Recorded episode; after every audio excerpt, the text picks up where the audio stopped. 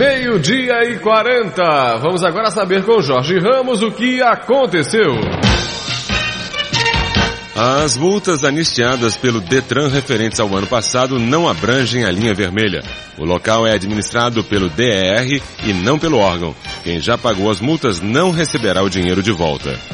O governador Marcelo Alencar está visitando o feirão de imóveis que o estado está realizando na estação carioca do metrô. Mais de 6 mil pessoas foram ao local no dia passado, o primeiro da iniciativa. Continua a polêmica sobre a legalidade da cobrança do ICMS na conta de água. Caso a medida adotada seja mesmo considerada inconstitucional, o governo do estado deverá reembolsar o consumidor. Policiais militares estouraram um depósito clandestino de carros na Avenida Meritim, Irajá. Dois veículos foram recuperados e uma pessoa foi presa.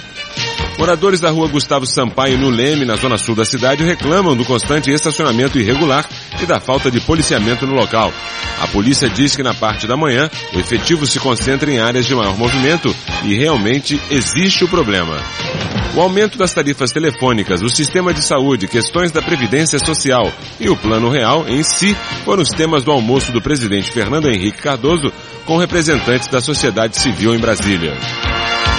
Novas notícias a uma hora no Repórter Manchete. Você está na Manchete com Alexandre Ferreira. E se aconteceu, virou manchete.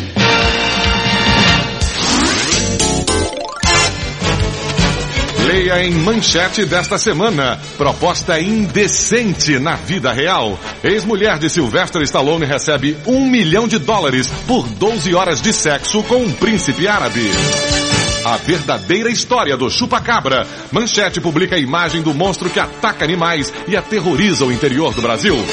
A fúria selvagem de Mike Tyson pode ser punida com sua volta à prisão. Em manchete, as fotos da violência.